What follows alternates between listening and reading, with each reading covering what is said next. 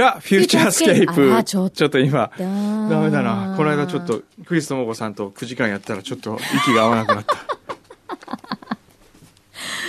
久しぶりに、ええ久しぶりにね。盆栽様とえお仕事をえなさったわけですね。えそうですね。いかがでしたか？え？いやいや、やっぱり、あの、なんか懐かしい家に帰ったみたいな感じがしましたね。たまには、たまにはいいな、みたいな。たまには、たまには家もいいな、みたいな感じがちょっとありましたけどね。なんじゃそりゃ。ああれこれだけ？今日裏。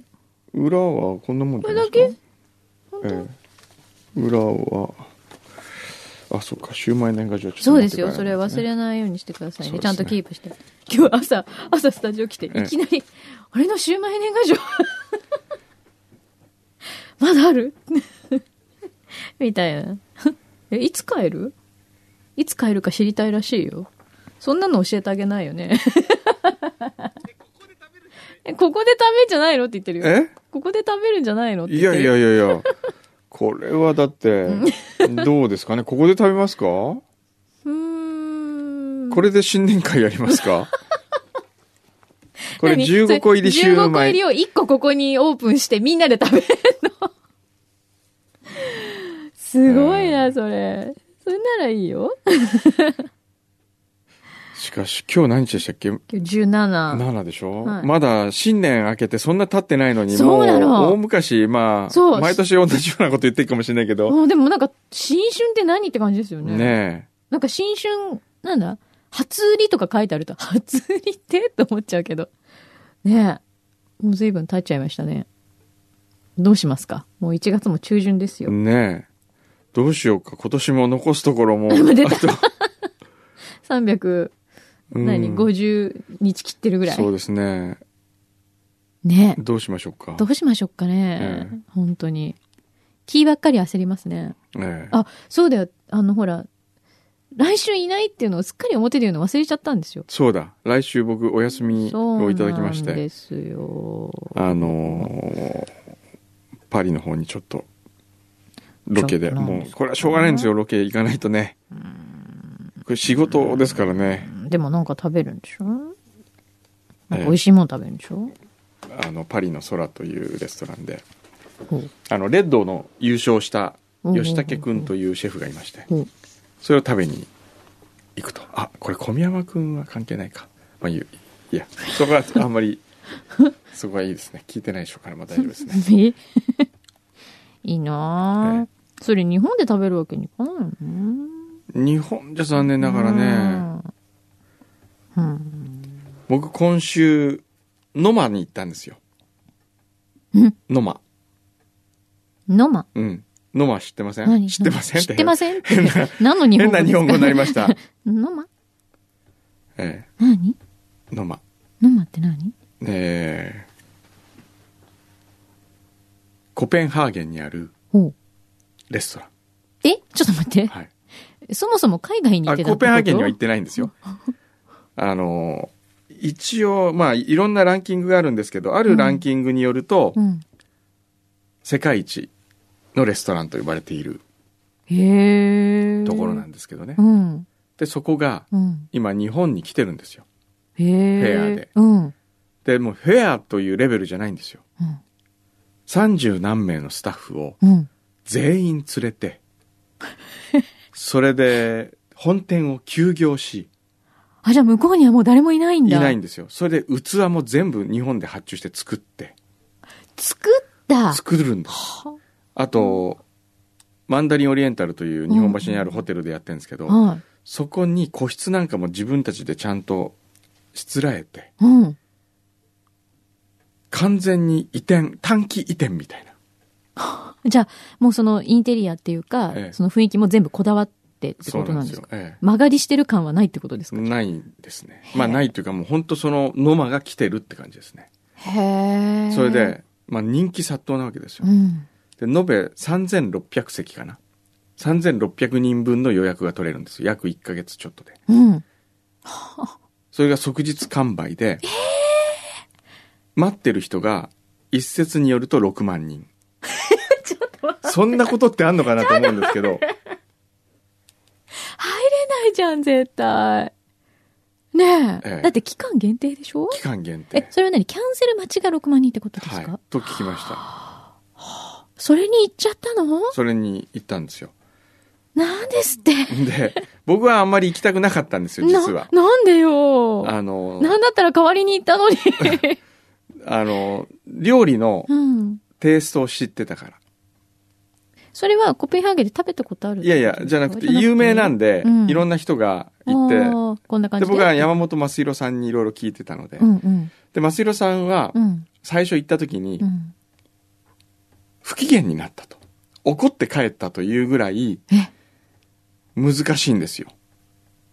料理が。料理が難しい。難しいの。サービスがとかじゃないんだ。じゃない。サービスで怒ったんじゃなくて。じゃなくて、料理の不可解さというか、えー。難解さに怒ったんですよ。はあ。ちょっと待ってね。料理が難解すぎて不機嫌になるほどの料理ってどういう料理なんですか？えっとね。例えば。例えばね、うん。まず最初に出てきた一皿。はい。その写真をお見せしますとね。はい。料理が不可解で不機嫌でも絶対わかんない。わかんないでしょ。これ？いや！やだ！何これ？見ての通りですうよわー！え、こういう店？こういう、こういう店？今、牛肥さんが見に来たけど。これ、えー、え、だってすごい美味しそうなのに、なのにこれだよ？よく見ると。ええ。わー。お。美味しいんですか？オーマイこれがですね。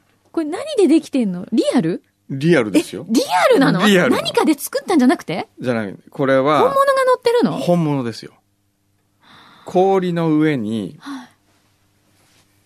生きたボタンエビの皮をそのまま剥いた状態にはい。その皮も剥いて身がこう見えてるところにはい。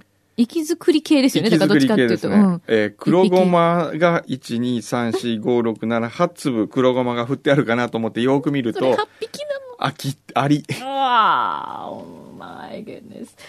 それで運ばれてきた時にまだ生きてるんですよエビが？エビさんが。おー。おー、お ででまあみんなー。え、エビさんええは生きてて、ええアリさんは？死んでる。アリさんええアリさんも生きてたらちょっとね、死んでる言わないで。アリさんは死んでる。死んでるっていうかまあ、ええ、ええ、ええ。これああの、これね、マクドナルドが同じレシピで今作ったら大変なことになりますよ。ね。で、これをまず、は まあ本当に、えっ、と、僕の前に座ってた、あ、うん。あの、女性はですね、うん。なんか、もう気を、クラクラクラってちょっとなってましたけどね。その、なんて言うんでしょうね。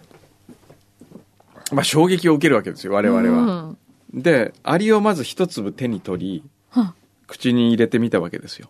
入れてみたの？はい。はい。そしたらね、酸っぱいんだよね。あ、なんかアリってスパイって言いますよね。ええ。で、これは、デンマークですようん。北欧ですよ。はい。北欧には柑橘系はなかなか取れないらしく、うん。北欧の人たちってのは、酸をうん。アリで取るんだって。うんうんうん。まあ確かにアリ食べる文化ありますからね。ええなので、で、これはでも長野のアリなんですって。持ち込めないんですっていうかうん。シェフが日本に来て、うん日本中を旅して、うん。いろんなアリ食べたら、長野が一番美味しかったと。やだ、知らない、そんなの。誰も試したことないよね。それでこう、口に運ぶわけですよね。はあそれで、この生きた、まだこう動いている。ボタンエビくんを持ってですよう。ん。で、うんガブって食べた瞬間にうん、ビクッとするんですよね。で、口の中にアリの酸味とボタンエビの甘みがこう広がって、はあうまいんですけど、ちょっと気持ち悪いっていうね。うんで、まあこれから始まるわけですよ。うん。これまだスタートだからね。ええ一皿目ですよ。だからねで、一皿目でこれが出てきたときに、これからどうなるんだろうって、15皿出るんですよ、全部。で、ドキドキしながら、もう、みんなドキドキしてるわけですよ。もうさ、これホラー映画見始めたみたいな感じになってるよね。ここから何出てくんだろうみたいな。でね、でこういうのが出るんですよ。これ2皿目？ええ ?2 皿目。あこれ3皿目3皿目？おおなんか、あれですね。バゲットっぽい、なんていうんですか、ね、そうバゲットの上になんかお肉がこうスライスみたいなええうんこれは。あん肝。あん肝？あん肝を凍らせて、あの、鰹節削り器みたいのでこう削ってる感じ。はいはいはいちょっと厚めに鰹節を削った時にみたいな感じですよね。うんうんうんおしゃれ。これはね、うまい。美味しそうですね。ええめちゃ安心するね、これ。ああ、ええよかった。だから、最初に思いっきり、こう、ガーンって殴られたみたいで、もう、怯えてる中に、これが出てくると、ものすごい美味しく感じる。なんか、ちょ、これさ、こういう言い方するとすっごい怒られるかもしれないけど、ええちょっと DV っぽいよ。これね、そう、であのね、なんか優しくされると。例えて言うならね、その、いわゆる、ちょっとこう、怖い筋の方、方に、会った時に、てめえいい加減にしろよ、この野郎とかって言われた後に、ちょっと優しくされたらこの人すごい優しい。それにね、似てるね。なんだこれ。あとね、何この料理。あと、これも結構、これ、あ、なんか、ピザっぽい、うん。こう、ワン、そうそう、タルト、海苔のタルトなんですよ。あ。海苔のタルト。の上そのに、上に、なんかこれは、貝、そう、しじみ、生のしじみ。生のしじみ？生のしじみって食べたことないよね。がこう、綺麗にね、綺麗にこう。乗ってますね。見た目は綺麗ですね。はい。で、あと生ですよ、しじみの。しじみの生ってどういう味するの？いやー。淡白？なんだろう、うん、なんか淡白だね。あまり生で食べる意味がよくわからなかったんだけど。そうですね。あ、どっちかというと、出汁とか香りを楽しむ系ですよね。うんあとはね、これは面白いね。これは美味しかったね。これなんだこれは なんかさ、スポンジみたいじゃん。そうそうそう。これにさっきのアリが乗ってたらもうやだーなんか違うものですよねやだなんか、うん。なこれあのねホタテを、サンゴホタテを、あ、サンゴみたいなちょっとのかけらみたうんいじゃない？ホタテなんですよ。ホタテをなんかミキサーにかけた後に、うん。フリーズドライかなんかにしてるんですよ。凍らせた後フリーズドライにするの。なんへか、え。へえ。じゃあ、つまり冷たいわけではないってこと最先端の調理技術で作ったものなの、これは。は。なので、つまりこれはう、ん。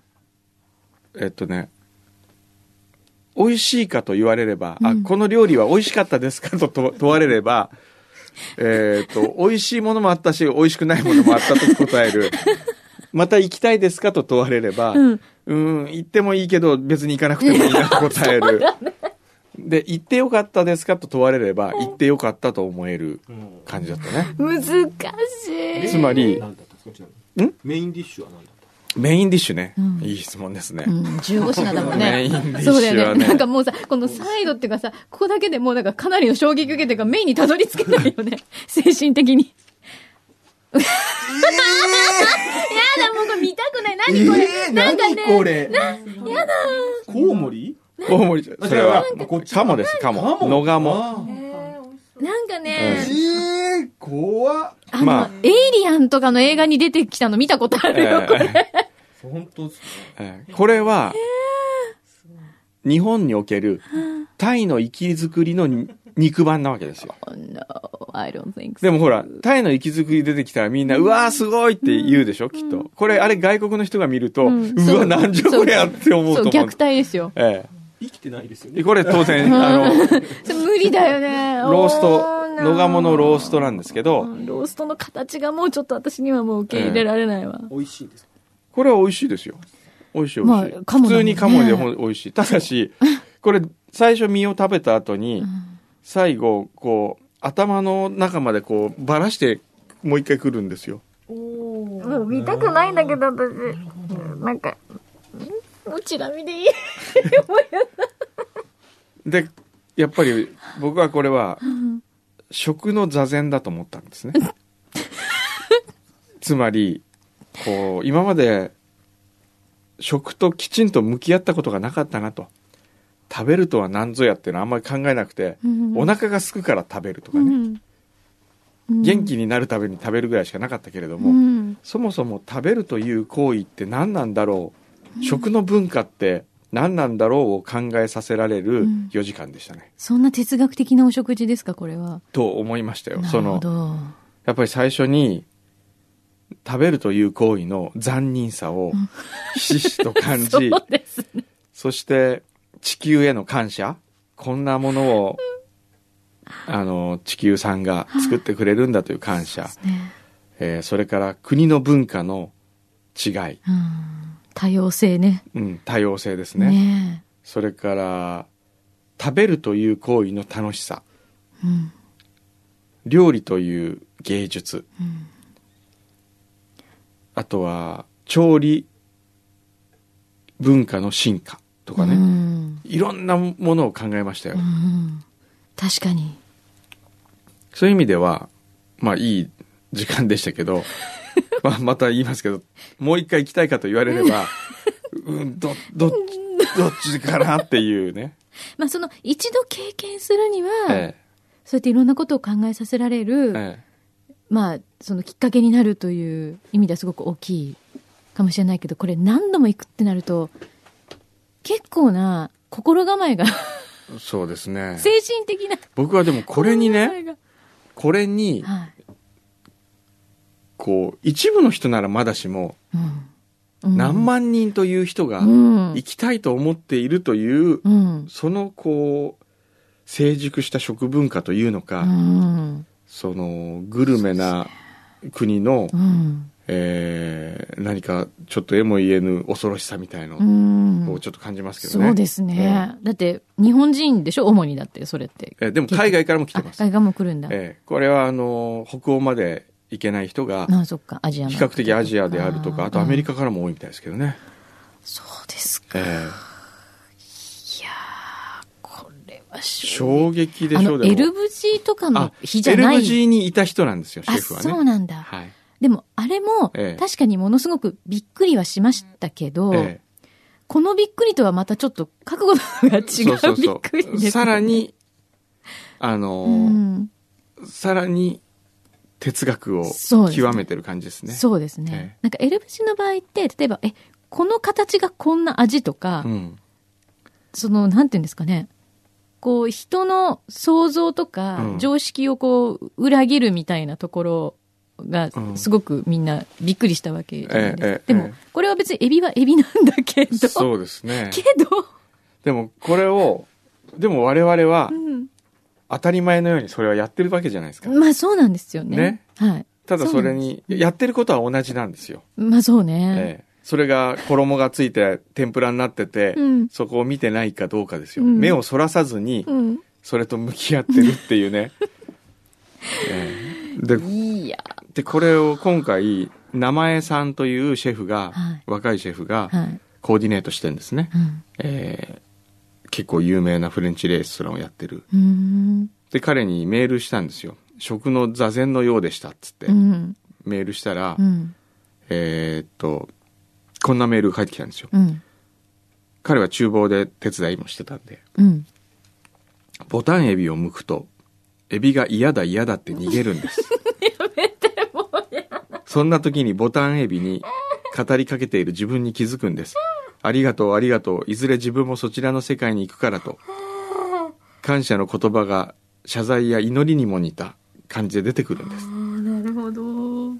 世界と対峙するのではなく、欲求に溺れるのでもなく、世の世界と一体化することを感じるという意味では、座禅に似た感覚を持たれて自然なことと存じます。なるほど。え確かにそうですよえね。えそれだけありがとうと言って毎日のお食事をいただいてるかってことですよね。えそうね。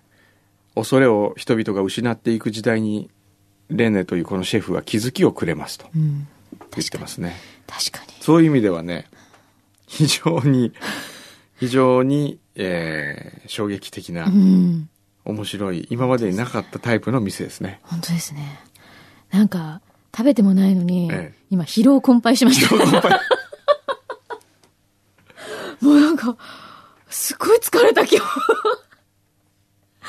はあ、なるほどね。すごいわ。えいやー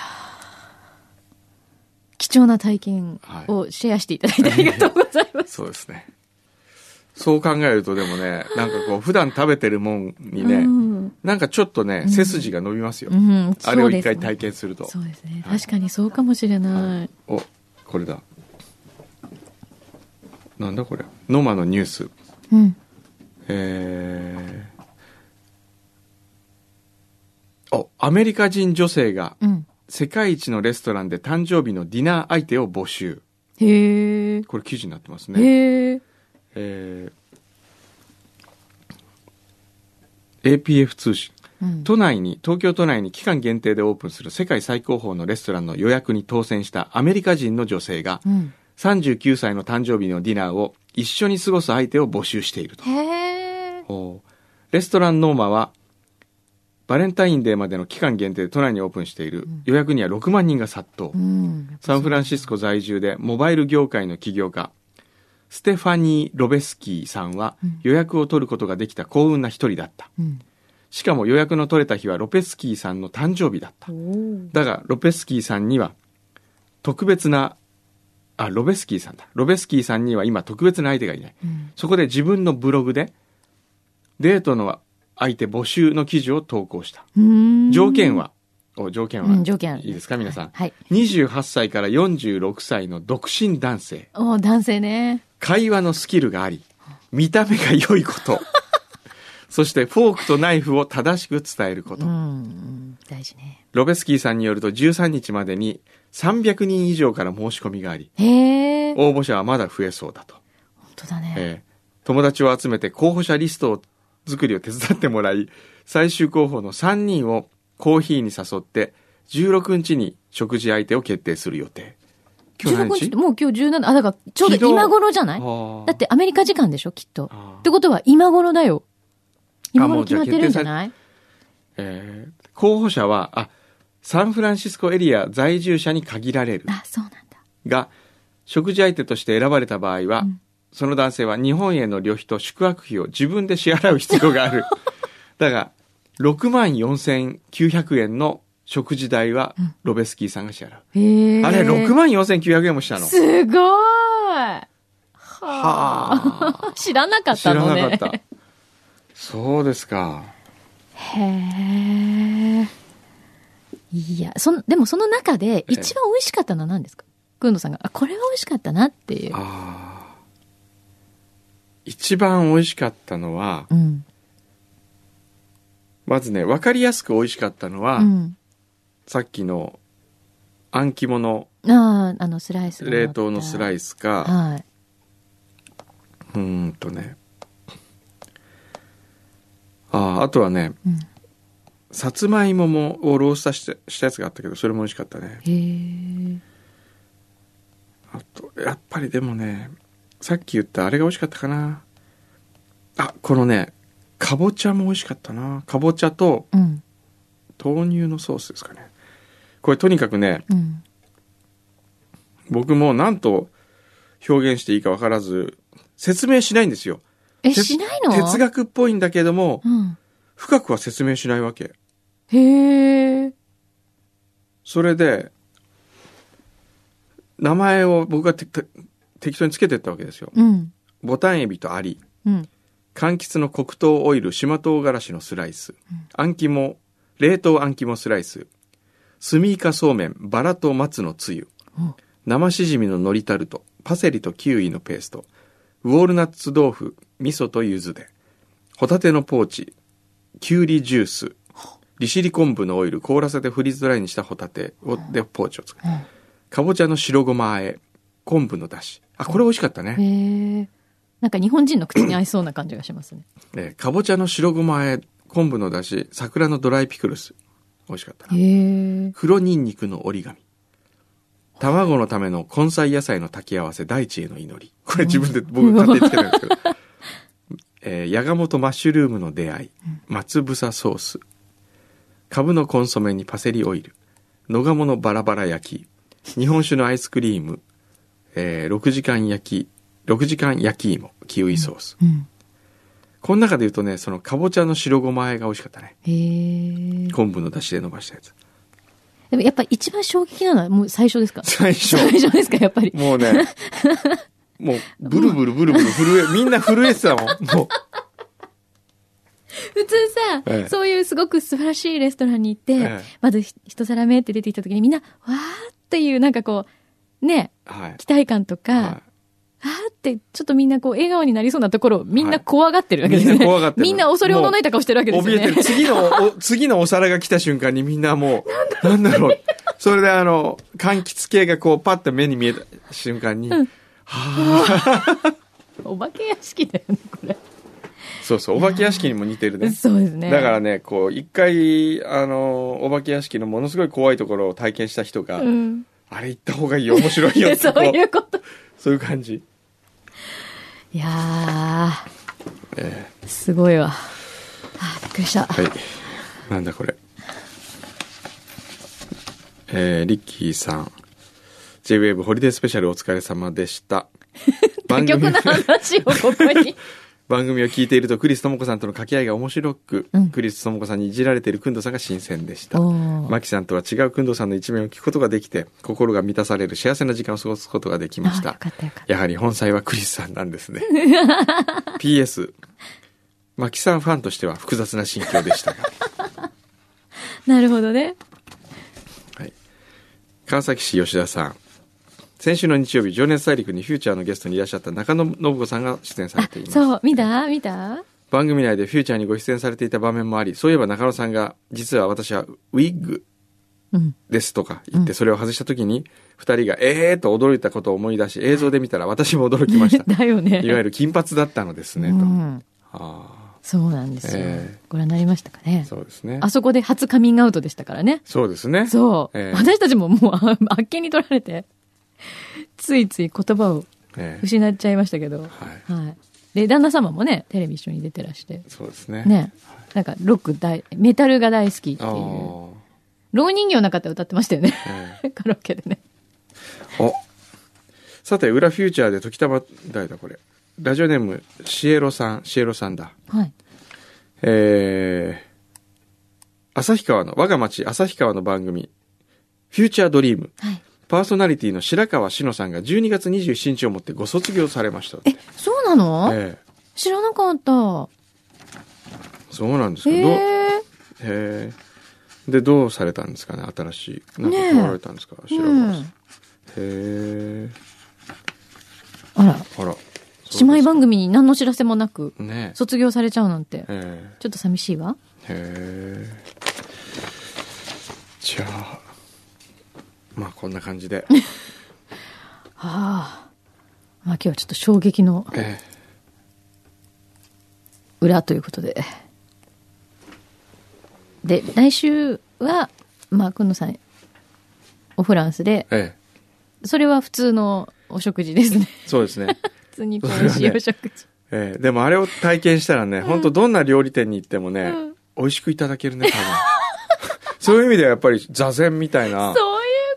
ええこれからの何こう人生がすごくこう、なんだろう、修行を積んだことによって、そうそうそこう楽に視野が広がって、そう。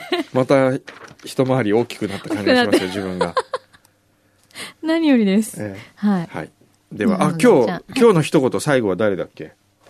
あ、森木さん。森田お登場しました。森木さん、森田。このシステム大丈夫ですか、ええじゃあ次も指名するんだよね。はい。次はね。はい。じゃあ、この今、卓をやっているにもかかわらず、えブースに入るってそうう、ねなかなか結構ね大変な。えミキサー森田ファンは実は多いと思うんですよ。イケメンですからね。そうよ。なんかこう、うん。グレーのメンバーにいそうな感じしますね。なんかそんな感じしない？そんなこと言われたことある？高校の頃に、ほら。おお。なんだっけな、ヒデに似てるって言われた。ああ。はいはいはい。でもちょっと太ったよね。太りました。ここここ1、2年でええ結構太りました。なんで？なんかあったえ、いや、飲んで食って。あ、飲んで相当ね、飲むらしいんですよ。へなんか、徹夜とかしまくって飲んでるらしいです、朝まで。この前だけ。この前だけ。という、じゃあ、大分君、最後に誰かを指名して、あ、じゃあ先にあ誰か、次回誰にします？か何にしますか？あこの順番で言うと、ハサミさんハサミちゃんはさみ行きますかちゃんに、じゃあ来週は。おハサミちゃんはね、喋りますよ、きっと。そうねはい。最近声優としても頑張ってるからね。じゃあ、では、じゃあ、くんどさんは再来週。はい、再来週。はい。やめさんはまた来週ま。た来週です。はい。では、森田君にお願いします。えー、何を喋ればいいのかはよく考えてなかったんですが、えー、なんだろう。8、8年、9年ぐらい担当させていただいております。なのでですね、えー、そろそろ僕も休ませてもらいたいなというのが、土曜日ずっと来てるのでですね、ね。そろそろいいかなっていうふうには一応考えております。